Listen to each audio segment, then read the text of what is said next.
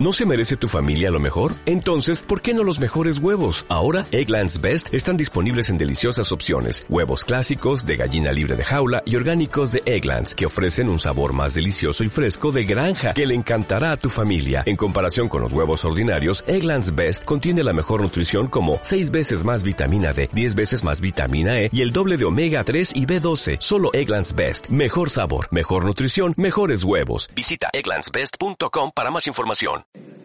Ah, estamos en Romanos 10. Vamos, acompáñame en Mateo capítulo 5. Uy, esto está, se está poniendo bueno. Se está poniendo buenazo. 5.17 de Mateo. Este es uno de los pasajes que a mí me, me hacía confundir demasiado. Mateo 5.17. ¿no? Me, no tenía mucha luz, pero gracias a las enseñanzas, a la gracia de Dios, a la palabra que es luz, pude entenderlo. 5.17. ¿Sabe que muchas de estas cosas me enseñaron en el año 2003? Y las entendí después del 2010. Así que si no, no la entienden al tiro, ahorita, no se preocupen, la luz llega. No sé si eso les da esperanza. 5.17. Lo que pasa es que a veces viene como información y lo entiendes en el momento y dices, wow, pero estamos tan acostumbrados a vivir de otra manera que llegar a aplicarlo, que ahí es revelación, viene por medio de la repetición de escucharlo una y otra vez. No, estoy ahora en Mateo 5, 17.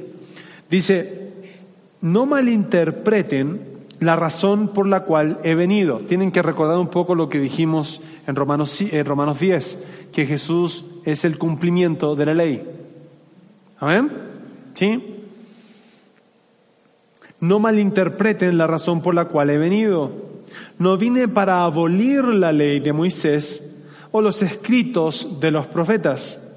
Al contrario, vine para cumplir sus propósitos. No dice vine a cumplir la ley, vine a cumplir su propósito. Amén.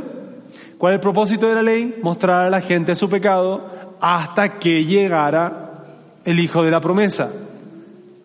¿Ok? Si lo ven, Él no vino a cumplir la ley, vino a cumplir el propósito por el cual la ley fue enviada. Porque la ley fue dada a los pecadores. Si lo ven, guarda tu lugar ahí acompáñame a Primera de Timoteo capítulo 1.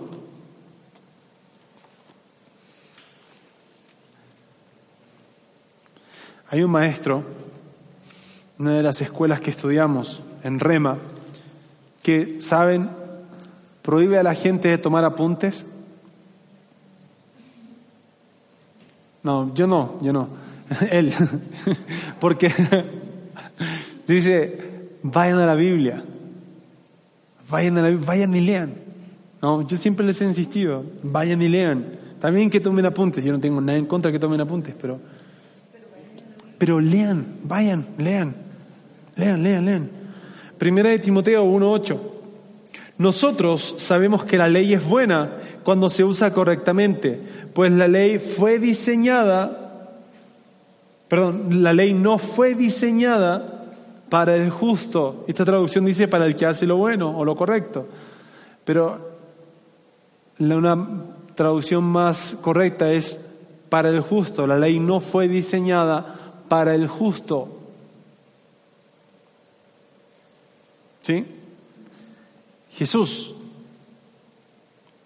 aunque nació bajo o en el periodo de la ley, ¿no? Bajo ese, ese sistema, él no estaba bajo la ley, ¿me entienden? Aunque nació en ese periodo de tiempo, él no, él es el cumplimiento del propósito por el cual se entregó la ley. Amén. Entonces ahora esto tiene que tener un poco más de claridad de lo que Jesús va a decir aquí. Volvamos a Mateo 5, 17. No malinterprete la, la razón por la cual he venido. Y eso es lo que pasa en la iglesia, que lo malinterpretan. Me pongo... No vine para abolir la ley de Moisés o los escritos de los profetas, al contrario, vine para cumplir sus propósitos. ¿Ah? Bueno, pero no se enoje. No, la, PAME sabe, la PAME me dice lo mismo. Cuando hablas así, la gente piensa que estás enojado. No estoy enojado, estoy apasionado. Solamente que mi cara no sabe expresarlo. Estoy apasionado. Les digo la verdad. Me encanta cuando Jesús dice eso. Porque hay que prestar atención cuando dice eso. Les digo la verdad. Hasta que desaparezca el cielo y la tierra, no desaparecerá ni el más mínimo detalle de la ley de Dios hasta que su propósito se cumpla. Escucha bien esto, hasta que su propósito, porque a veces nos, nos, quedamos hasta ahí, desaparecerán el cielo y la tierra, y pero no desaparecerá ni el más mínimo detalle de la ley de Dios. Y paramos ahí. Pero Jesús añade algo hasta que su propósito se cumpla. ¿Se cumplió su propósito? Cristo es. Cristo es el fin de la ley. Entonces, si no hacen caso al más insignificante mandamiento y, les, les enseñan a los demás a hacer lo mismo, serán llamados los más insignificantes en el reino del cielo. Pero el que obedece las leyes de Dios y las enseña será llamado grande en el reino del cielo. Les advierto, a menos que su justicia supere la ley de los maestros de la ley religiosa y la de los fariseos, nunca entrarán en el reino del cielo. Y esa me, me rompía un poco mi mente porque decía, estoy fregado. Porque son los fariseos, estamos hablando de los fariseos, ¿no? Y los, los, los maestros de la religiosa, ¿no? Los, fariseos eran la secta más estricta de la ley. ¿Sí? Entonces, primero, ellos conocían la ley. Pregunto aquí, ¿hay alguno de ustedes que me pueda decir los diez mandamientos?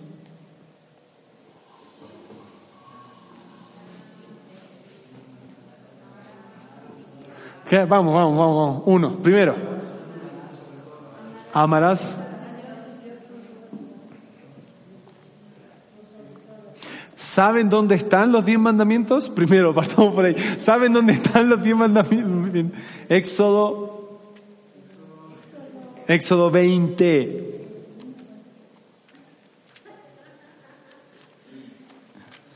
Porque si a, veces, ¿saben? A veces buscamos, ¿no es cierto?, ser justificados por la ley, pues ni siquiera sabemos lo que la ley dice. Tenemos nuestra propia ley.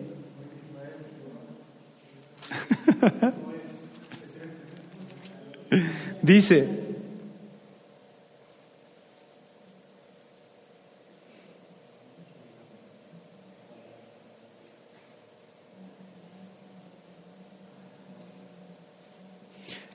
Uno, no tengas ningún otro Dios aparte de mí.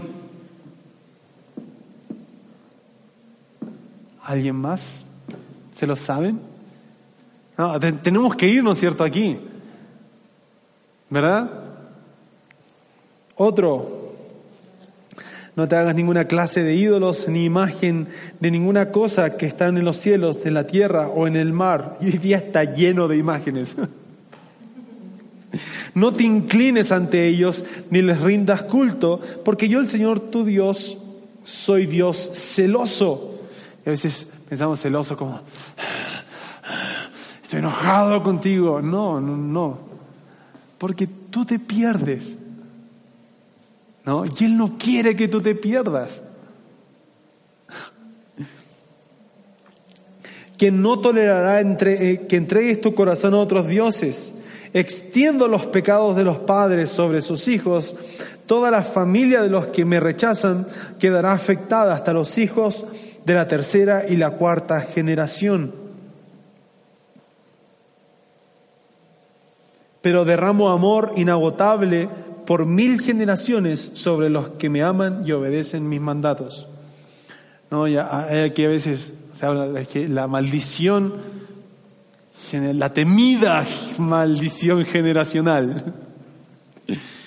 ¿No? Pero mira, lo que está hablando aquí, cuando dice extiendo los pecados de los padres sobre sus hijos y todo eso, habla de las consecuencias, consecuencias de los pecados. Pueden ser enfermedades que surgen del libertinaje sexual, la pobreza que es resultado de la osos, os, o, de ocioso, ¿cómo sería? De la os, sociedad, eso es. Ociosidad, ociosidad. o la, eh, o la extravagancia, la ignorancia y los malos hábitos son fruto o que son frutos de, una educación descuidada. Eso es un poco lo que habla de la maldición generacional. Ah, siete, no hagas mal uso del nombre del Señor tu Dios o no usarás el nombre de tu Dios en vano. Okay, el Señor no te dejará sin castigo si usas mal su nombre. Acuérdate de guardar el día de descanso al mantenerlo santo. ¿No? Y ahí caemos todos, si es que sería por la ley, ¿no?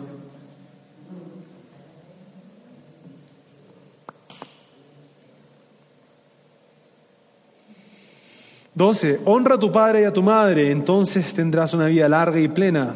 Trece, no cometas asesinato, no cometas adulterio, no robes, no des falso testimonio contra tu prójimo, no codicies la casa de tu prójimo, no codices la esposa de tu prójimo, ni su siervo, ni su sierva, ni su buey, ni su burro, ni ninguna otra cosa que le pertenezca.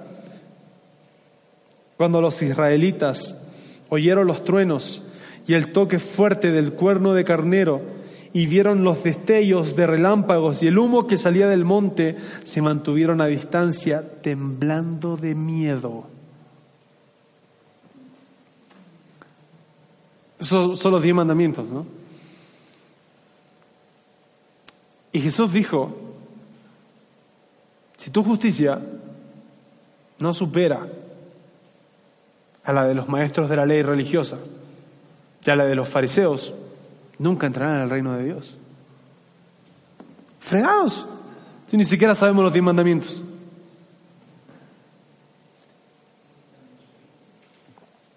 ¿Verdad? Ahora, recuerdo que Jesús dijo, no malinterpreten la razón por la cual he venido. ¿No? Porque aquí no está diciendo que debes tener la misma justicia que la de los fariseos y los maestros de la ley religiosa. Dice, a menos que tu justicia supere.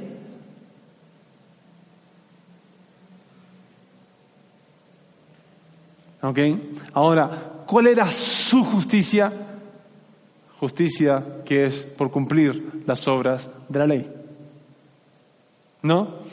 ¿Cómo puedo hacer que mi justicia supere o qué justicia supera esa justicia? La justicia de Dios. Amén. Y eso es lo que Jesús está enseñando acá. Nos está, está enseñando que el camino para entrar al reino de Dios no es mi justicia, es su justicia. Amén. Amén. 21. Mateo 5, 21. Han oído que nuestros a nuestros antepasados se les dijo, no asesines. ¿Dónde leímos esto? Ah, los diez mandamientos. Si cometes asesinato, quedarás sujeto a juicio. Tú eres, imagínate, eres un fariseo Nunca has asesinado. Entonces, tú dirías, escuchando la predicación de Jesús, amén. Yo nunca, Jesús, he asesinado a nadie.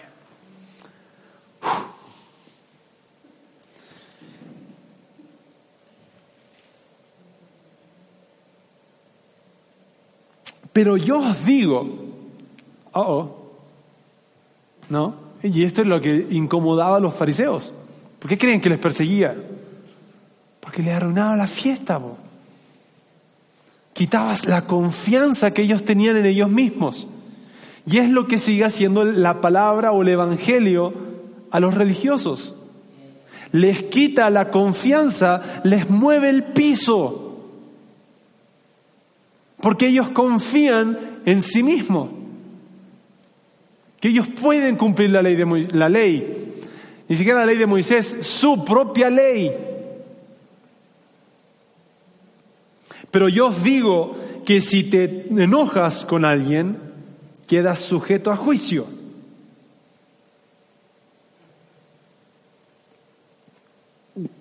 ¿No? Porque tendría que empezar a contar con cuántos me enojo al día.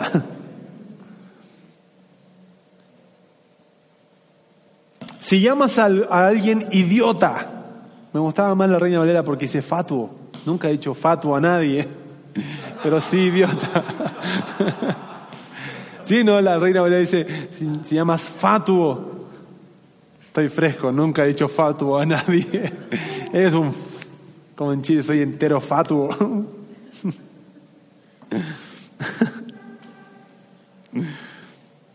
Pero sí, idiota, tal vez a alguien podríamos haber llamado. si llamas a alguien idiota, corres peligro de que te lleven ante el tribunal. Y si maldices a alguien, corres peligro de caer en los fuegos del infierno. Por lo tanto, si presentas una ofrenda ante el altar del templo y de pronto recuerdas que alguien tiene algo en contra de ti, deja la ofrenda allí en el altar. Anda y reconcíliate con esa persona luego ven y presenta tu ofrenda a Dios. Cuando vayas camino al juicio con tu adversario, resuelvan rápidamente las diferencias. De no ser así, el que te acusa podrá entregarte al juez, quien te entregará a un oficial y te meterá en la cárcel. Si eso sucede, te aseguro que no te pondrán en libertad hasta que hayas pagado hasta el último centavo. 27. Han oído el mandamiento que dice no cometerás adulterio. Y los fariseos, ¿no? Amén. Jamás he cometido adulterio. Pero yo digo, oh, oh, que el que mira con pasión sexual a una mujer ya ha cometido adulterio con ella en el corazón. Nota que Jesús no fue solo al acto, fue al corazón. Lo que Jesús estaba apuntando no eran las acciones, sino era la condición en el corazón de las personas. ¿Sí lo ves? Porque dice, pero yo digo que si alguien, el que mira con pasión sexual a una mujer, ya ha cometido adulterio con ella en el corazón. Entonces, el que esté libre, que tire la primera piedra. Ahí, eh, nota que, nuevo vamos a ver en esto, pero Dios, en su sabiduría, en su plan, nos encerró a todos bajo pecado, tanto a judíos como a gentiles, de modo que Él puede tener misericordia de todos y un solo sacrificio cubre todo.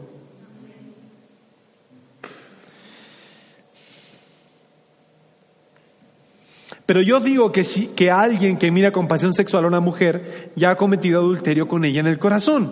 Por lo tanto, si tu ojo Incluso tu ojo bueno te hace caer en pasiones sexuales, sácatelo y tíralo.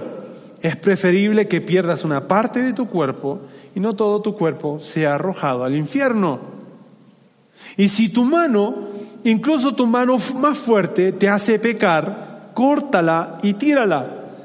Es preferible que pierdas una parte del cuerpo y no que todo tu cuerpo sea arrojado al infierno. Entraríamos así, así, así, sin piernas. No, oh, sí, así. mira, nota lo que Jesús está diciendo.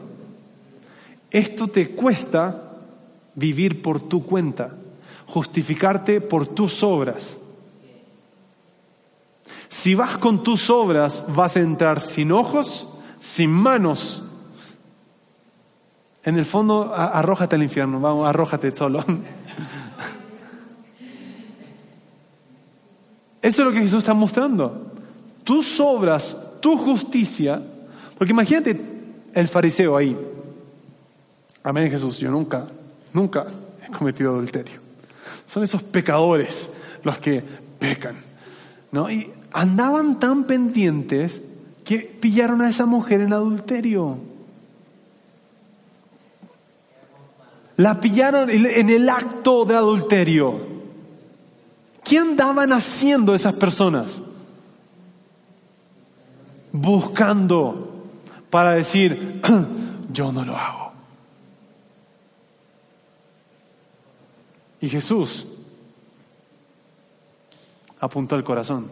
Tal vez tú no lo haces, pero en tu corazón estás tan podrido como el que lo hizo. Entonces, ¿te das cuenta? Entonces Jesús cuando dijo, si tu justicia no supera, no es mayor, ¿amén? A la de los, de los fariseos y los maestros de la ley, entonces no vas a entrar al reino de Dios. ¿Qué, estaba proveyendo Jesús?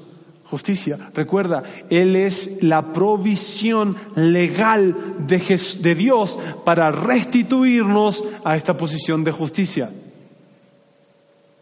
de la cual el hombre cayó. Amén. ¿Sí lo ven? Entonces, Jesús está mostrando esto. Recuerda que Jesús vino a mostrar el reino de Dios. ¿Recuerdas? El reino de los cielos se ha acercado arrepentíos, ¿no es cierto? Y crean esta buena noticia. Amén. Entonces, Jesús vino y trajo esto disponible para todos. Estaba haciendo el camino para que todos pudiéramos alcanzar la justicia que él, que él iba a proveer para todos nosotros. Ahora, ¿cómo lo hizo? Ya vimos que no fue por medio de la ley. Hemos visto varios pasajes. Y hay muchos más, muchísimos más, que hablan acerca de esto. De que la ley nunca fue dada para justificar a las personas. Sino que la ley fue dada hasta que. No, mira lo que dice Hebreos. Ah, me encanta esto. Esto trae libertad. ¿Saben? Una vez alguien malentendió el nombre de la iglesia y estaba haciendo cosas no buenas. Me dijo, tú sabes, pues la iglesia libertad. Y dije, perdiste totalmente la idea de lo que es la iglesia libertad. Porque la iglesia libertad significa libertad de la religión, libertad de la ley libres del pecado, libre de la adicción, libre de la esclavitud, libre de la pobreza, libre de la enfermedad. Eso es libertad. No hacer lo que tú quieres. Ah.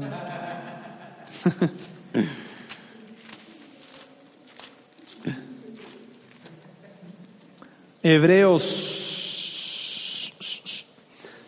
Hebreos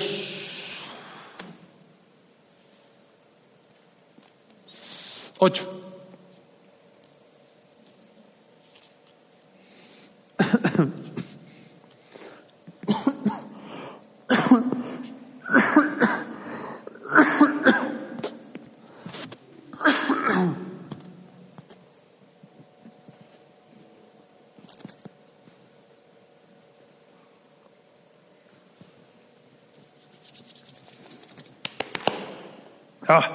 12, 8, perdón, Hebreos 8, 13. Cuando Dios habla de un nuevo pacto, quiere decir que ha hecho obsoleto el primero, el cual ha caducado y pronto desaparecerá. ¿Amén? La ley. El primer pacto está hablando de la ley.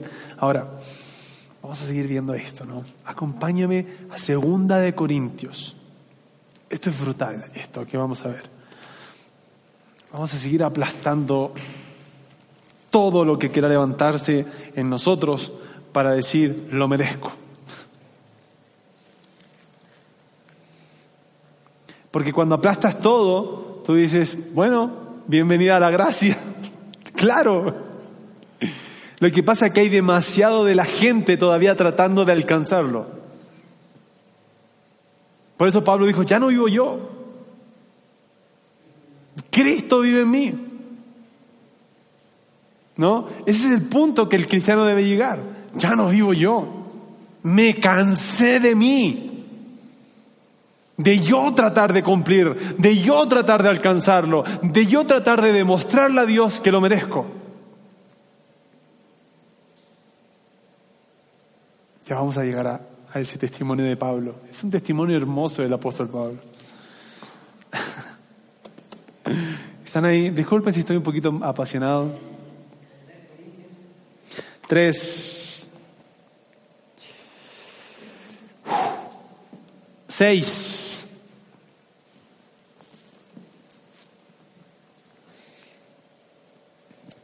Él nos capacitó para que seamos ministros de su nuevo pacto. Este no es un pacto de leyes escritas, sino del Espíritu. Estamos hablando del nuevo pacto, ¿no? Este no es un pacto de leyes escritas, sino del Espíritu. El antiguo pacto escrito termina en muerte. Pero de acuerdo con el nuevo pacto, el Espíritu da vida. Vuelvo a decir, cuando habla del antiguo pacto, está hablando pacto, el antiguo pacto de leyes escritas.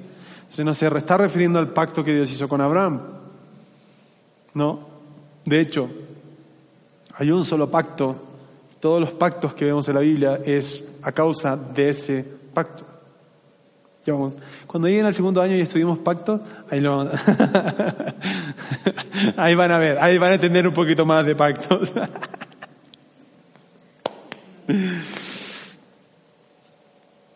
El antiguo pacto escrito termina en muerte. Eso hay que tener claro, termina en muerte. El pero de acuerdo con el nuevo pacto, el Espíritu da vida.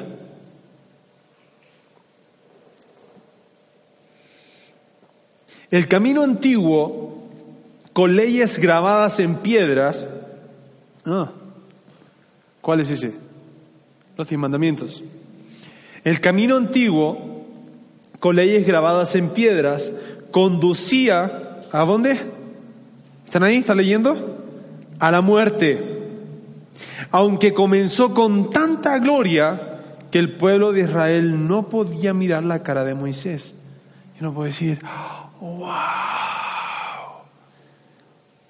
oh, el rostro de Moisés brillaba por causa de la gloria de Dios. No, a veces la gente lo toma así. Pero mira lo que dice pero su rostro brillaba con la gloria de Dios, aun cuando el brillo ya estaba desvaneciéndose. Eso quiere decir que la gloria de la ley estaba destinada a desvanecerse, o sea, a terminar.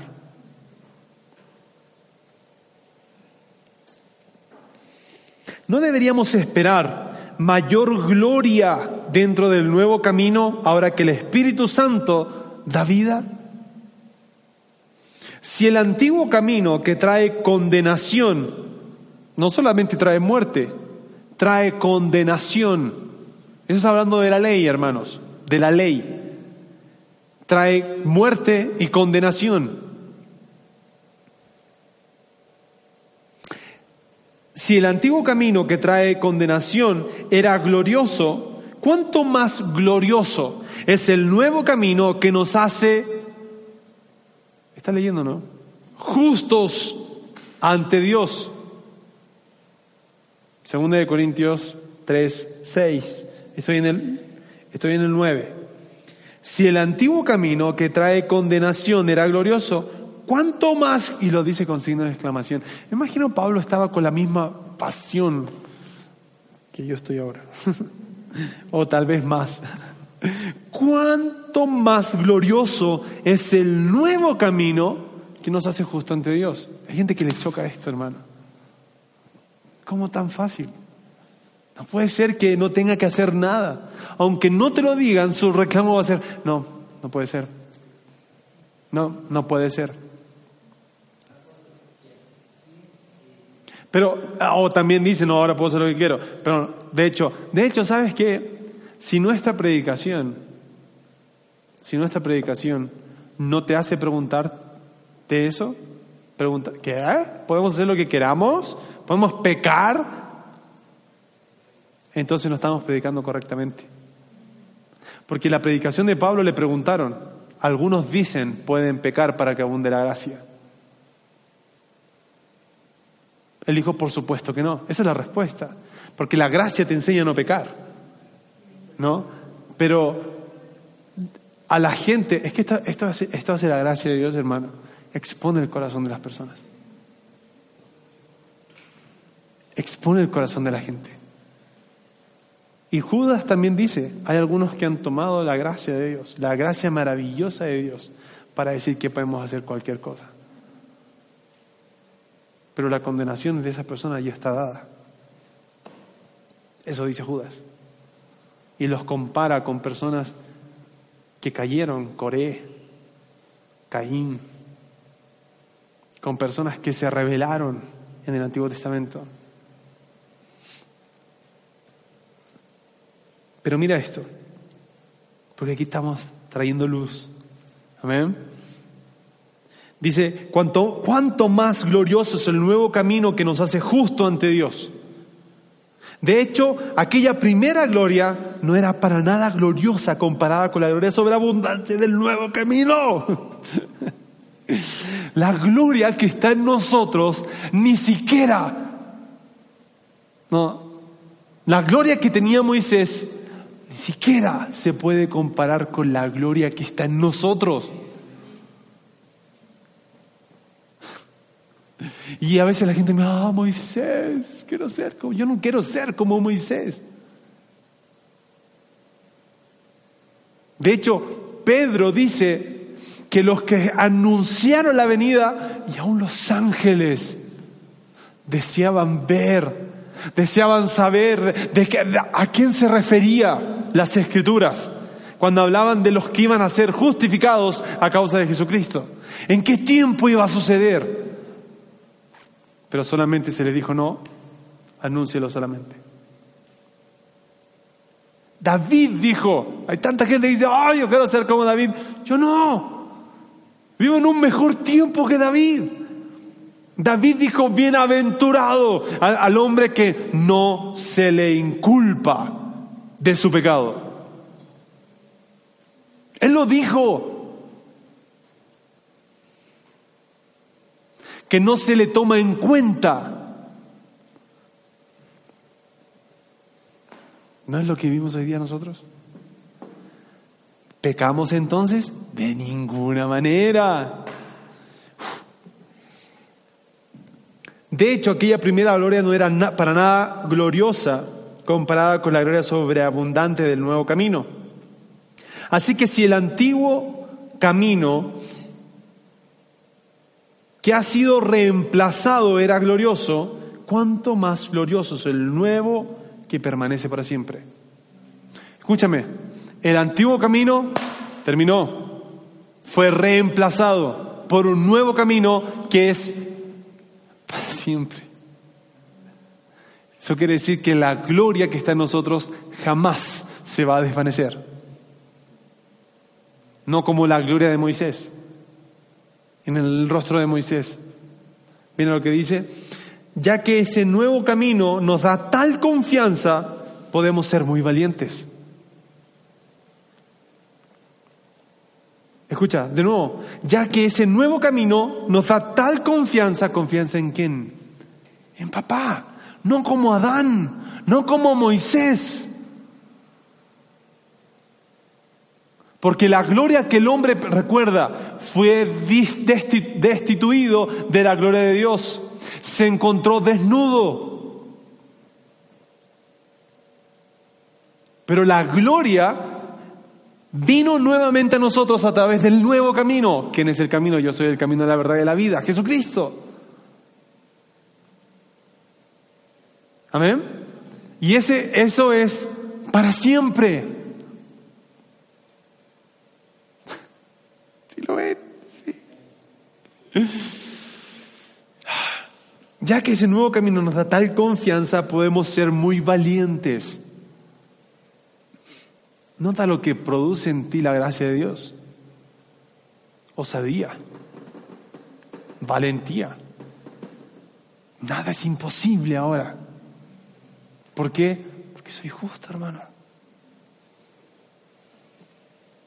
No como Moisés, quien se cubría la cara con un velo para que el pueblo de Israel no pudiera ver la gloria, aun cuando esa gloria estaba destinada a desvanecerse, igual que el antiguo pacto, igual que la ley.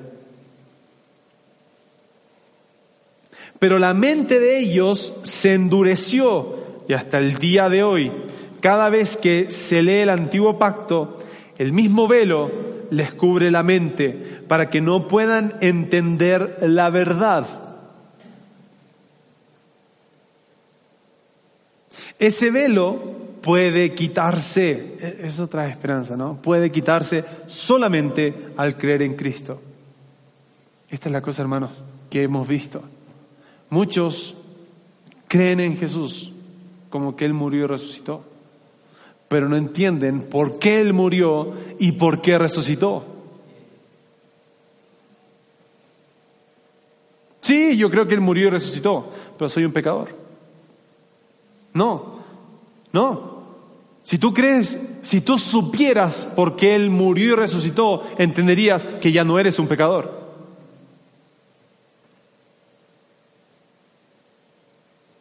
Porque si eres un pecador, eres culpable. Y su sacrificio no logró nada.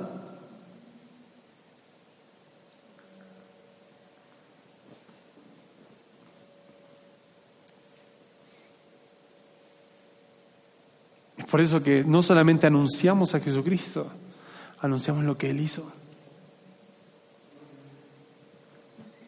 Por eso dijo, id y predicad el Evangelio. Este es el Evangelio. Esta es la buena noticia. Y hacer discípulos, enseñándole todo lo que Él nos enseñó. Amén. ¿Sí? Es por eso que enseñamos esto. Y con tanta pasión. Porque es verdad. La mente de ellos se endureció y hasta el día de hoy cada vez que se lee el antiguo pacto, el mismo velo les cubre la mente para que no puedan entender la verdad. ¿Cuál es el deseo de Dios? Que la gente venga al conocimiento de la verdad. Ese velo, que es el de la ley, puede quitarse solamente al creer en Cristo. Y, y creer en Cristo es obviamente creer lo que Él hizo, ¿no? Hay muchas religiones que creen que Jesús existió. De hecho, no hay, la historia lo dice, existió. Pero muchos no quieren creer que Él resucitó. Se niegan a creer que Él resucitó. Hay otros que creen que Él resucitó, pero no entienden para qué. No entienden por qué murió. No, Él murió por nuestros pecados. Pero yo sigo siendo un pecador. Es porque no se entiende justicia. ¿Me das unos minutitos? Cualquier cosa hablan con ella, ella me dio, me regaló unos minutos. Ah, efectivamente, incluso hoy en día, cuando lee los escritos de Moisés, tienen el corazón cubierto con ese velo y no comprenden. En cambio, cuando alguien se vuelve al Señor, le es el velo es quitado. Esta es la cosa, no solamente creer, es volverse a Él.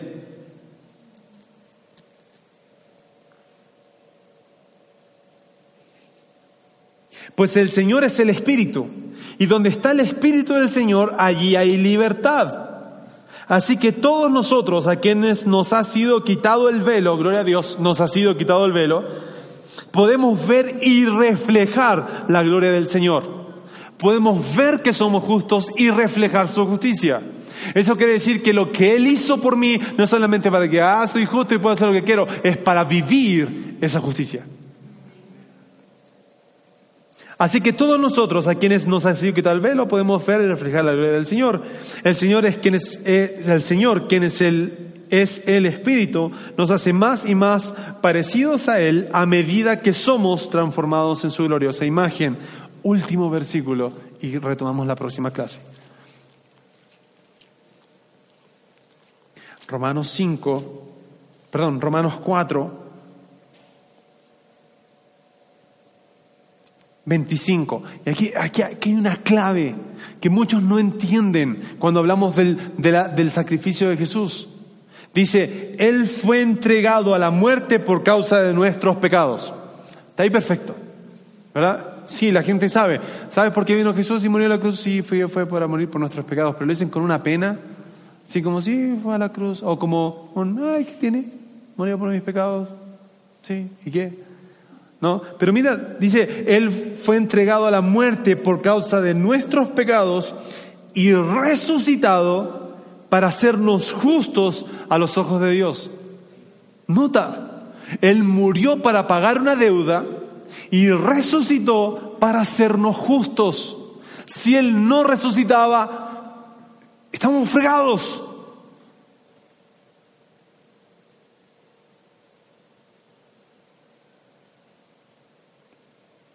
Él murió y resucitó. Murió para pagar, ¿ok? Está pagado. Pero cuando resucitó, porque seguimos siendo pecadores, ¿ok? Ya está pagado tu pecado. Pero cuando Él resucitó, Él nos limpió, quitó el pecado de nosotros. Gloria al Señor.